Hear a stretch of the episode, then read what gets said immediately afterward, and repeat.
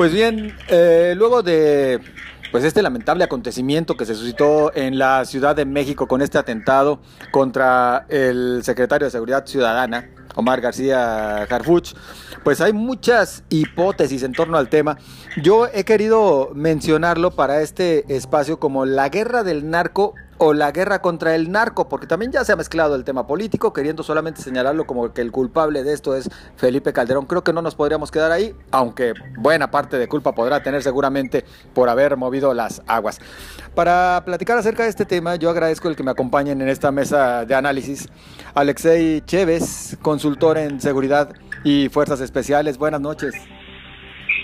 Buenas, buenas noches, José Ángel. Un saludo a ti y a tu auditorio. También saludo a Luis Carlos Sáenz, corresponsal del semanario Z. ¿Cómo estás, Luis Carlos? José Ángel, buenas noches, buenas noches al auditorio, un gusto saludarles, a la orden.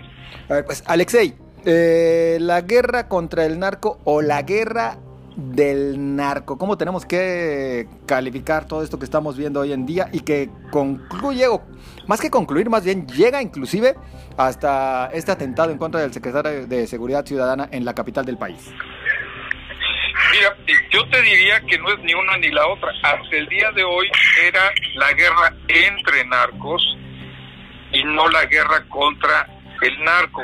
Pero el día de hoy definitivamente eh, estos señores han dado un paso muy osado y han hecho un ataque directo al, al Estado, a un representante muy importante del Estado mexicano.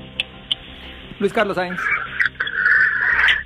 Coincido con Alexei, es una situación donde se venía dando una lucha entre grupos delictivos en la Ciudad de México y que a partir de mediados del año pasado se habló de una especie de pacto eh, de no agresión entre ellos, había disminuido la violencia entre estos grupos, principalmente unos identificados de la propia capital de la República, con la llegada del cártel Jalisco Nueva Generación.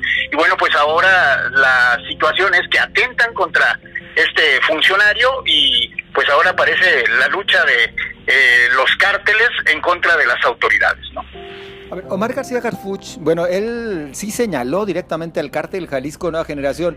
El secretario federal de, de Seguridad, más bien como que dijo, esta es una de las hipótesis que se estarán manejando. Eh, ¿No fue muy apresurado el señalar directamente a un cártel en particular, Alexei? Lo que pasa es que en, en declaraciones previas se había hablado de informes de inteligencia donde se hablaba de atentar por parte de, de este cártel contra el secretario de Relaciones Exteriores, el secretario de Seguridad Ciudadana García Harfuch e incluso el secretario de Seguridad Federal, que es el propio Durazo. Y se habla de que se habían tomado las precauciones necesarias del caso. Entonces, al recibir este atentado, pues eh, lo más normal era pensar en ello.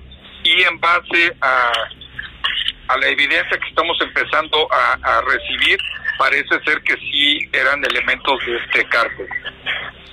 Luis Carlos, esto ocurre una semana después prácticamente de que vimos también algunas acciones por parte de cuerpos de seguridad en Guanajuato en contra de el otro grupo diferente que a su vez más bien parecía insinuar su líder cuando sale a enviar un mensaje a las fuerzas de seguridad que el gobierno federal se estaba entregando a otro cártel, a otro grupo, estaba obedeciendo sus instrucciones y prácticamente dejaba ahí el mensaje como que era al cártel Jalisco Nueva Generación.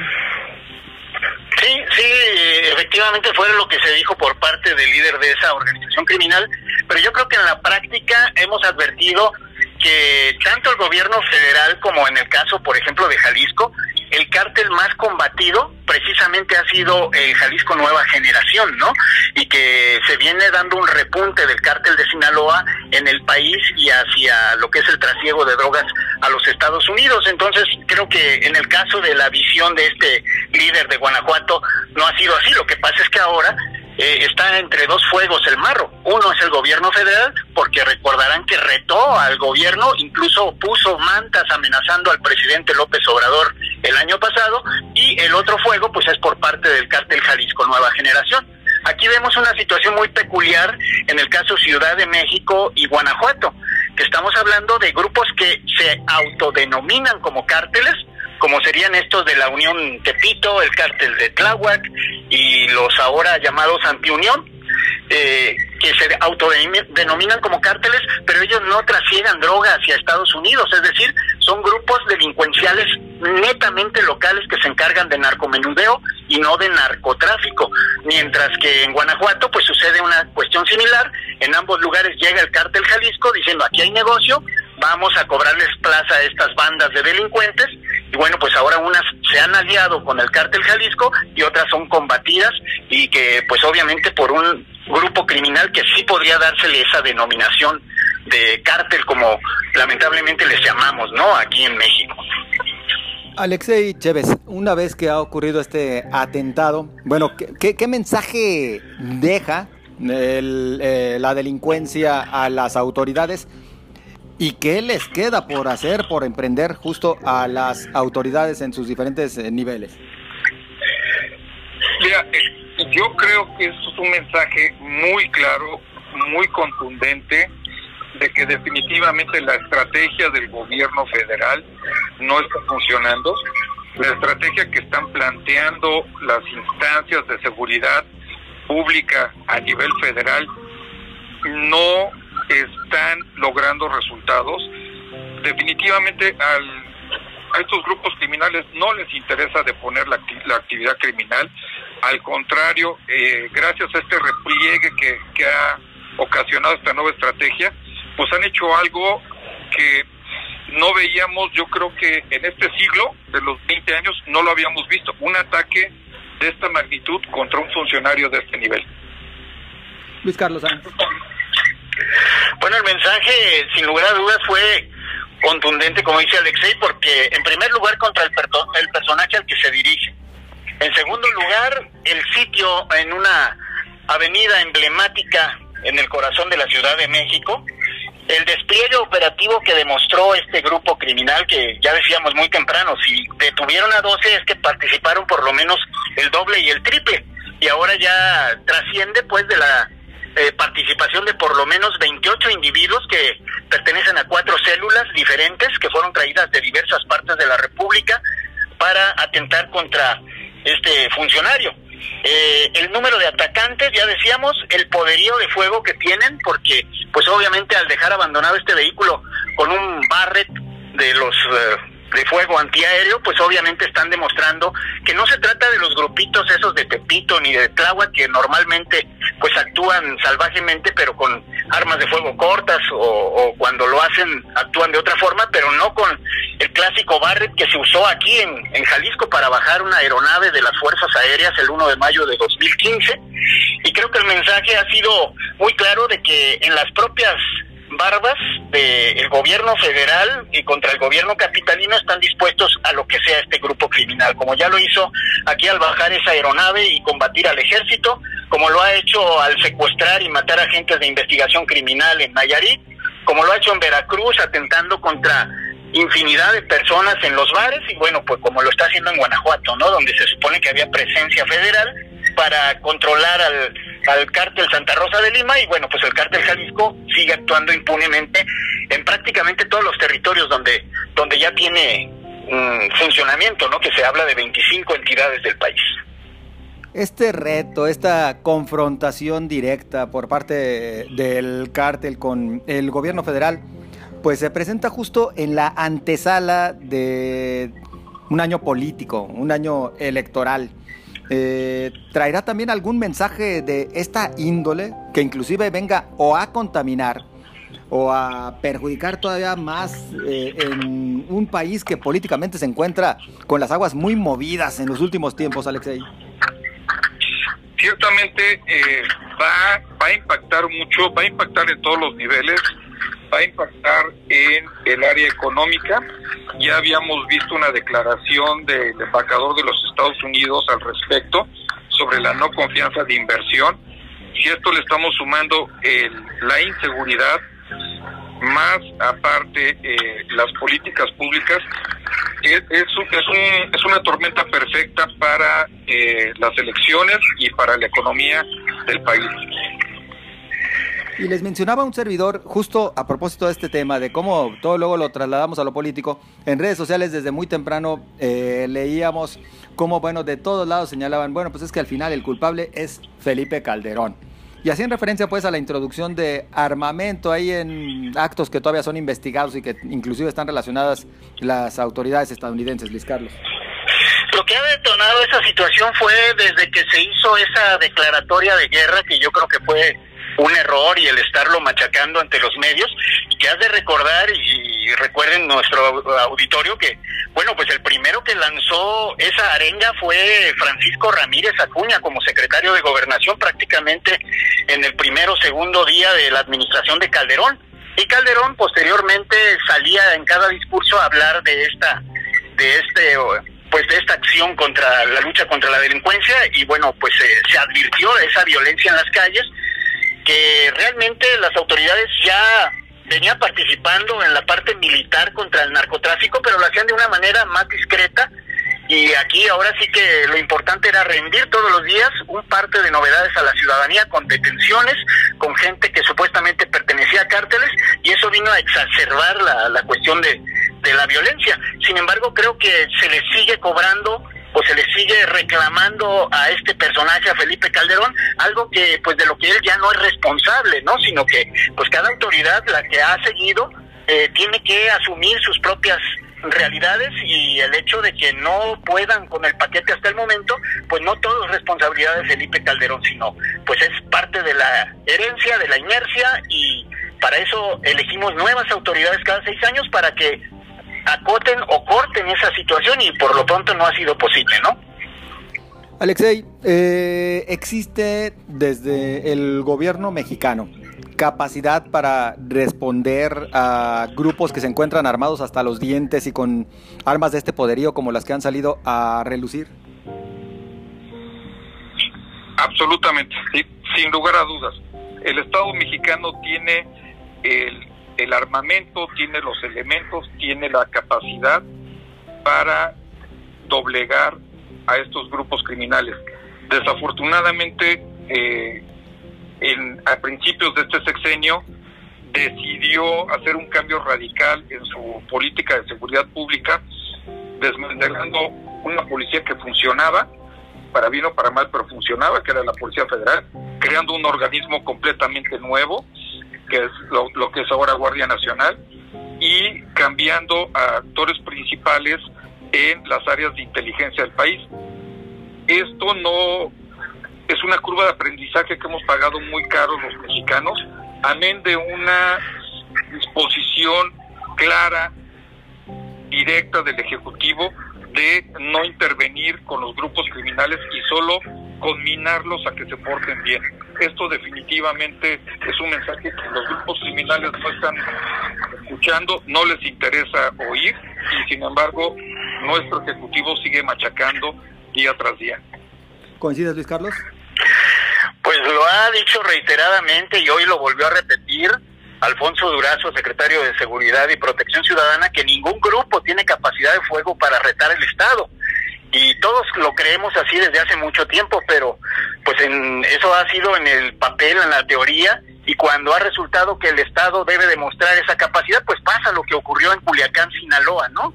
Y que fue una muy mala señal eh, de pues de que se doblen las manos ante el crimen organizado y bueno, ante el pretexto de de no atentar en contra de la ciudadanía, pues creo que seguiremos viendo eh, una película al revés, que pareciera que estos grupos delincuenciales tienen capacidad de fuego y estrategia mayor a la del Estado. Y ha sido precisamente a lo mejor que no tiene más capacidad de fuego, pero por lo pronto ha demostrado más estrategia, desgraciadamente, que las autoridades.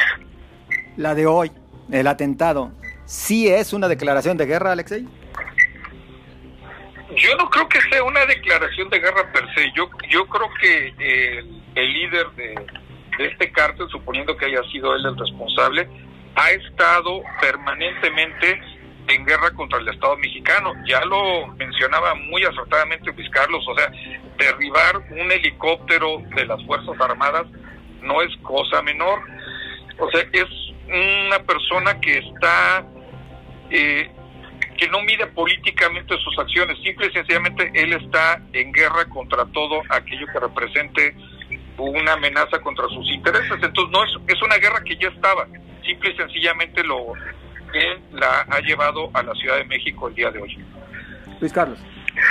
Sí, el caso que se habla de que había bajado la violencia entre grupos criminales en la Ciudad de México, eh, pues no se puede entender si no es una supremacía, una hegemonía del cártel Jalisco Nueva Generación, porque cualquier bandita de la Ciudad de México pues no podría ser mayor a una eh, agrupación que ya trae, digamos, las fuerzas básicas del cártel de Sinaloa y que luego trae también eh, pues toda la cuestión de los grupos de narcotraficantes michoacanos y que en número, en fuego, en cuestiones es superior a cualquier banda de la Ciudad de México. Entonces, si hubo un pacto de no agresión entre los grupos, pues es porque obviamente está liderando cártel Jalisco Nueva Generación y habíamos visto acciones constantes de la policía capitalina, sobre todo en contra de la Unión de Tepito, contra el grupo de Tláhuac, más no ha habido acciones así muy fuertes contra el cártel Jalisco Nueva Generación que pudiera sentirse agraviado. Sin embargo, pues algo debe de haber de fondo para que en caso de que este grupo criminal sea el autor de este atentado, bueno, haya eh, pretendido matar a esta persona, porque no fue un aviso, fue obviamente que iban hoy a liquidarle y algo les falló, que finalmente pues también la parte y experiencia colmillo que tiene el funcionario y su grupo de seguridad, pues también estaban, eh, eh, actuaron de una forma defensiva que finalmente le salva la vida a, Omar García Harfuch. Ya para, para concluir, les preguntaría a ambos, ¿qué sigue? ¿Qué podemos esperar en lo sucesivo después de lo que hoy se vivió en la capital del país? Alexei Chévez. Bueno, yo quisiera elogiar eh, la rapidez de respuesta del gobierno del Distrito Federal. Tiene 12, 12, personas bajo, su custodia. Esto habla de lo rápido que, que llegaron el, apoyo al, secretario. Entonces yo, yo creo que podemos esperar una, una investigación rápida y expedita que nos permita eh, dar con los autores materiales. De ahí a llevar a los autores materiales a la justicia, pues eso yo creo que es un deseo de todo el Estado mexicano desde hace eh, seis años aproximadamente que empezamos a oír de este cártel. Luis Carlos Sainz.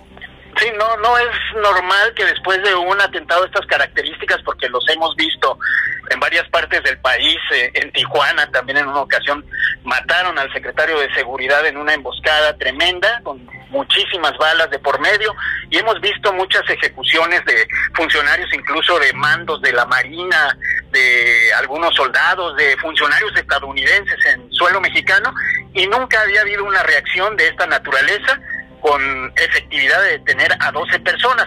¿Qué viene ahora? Pues yo creo que el grupo criminal eh, debe de estar frustrado.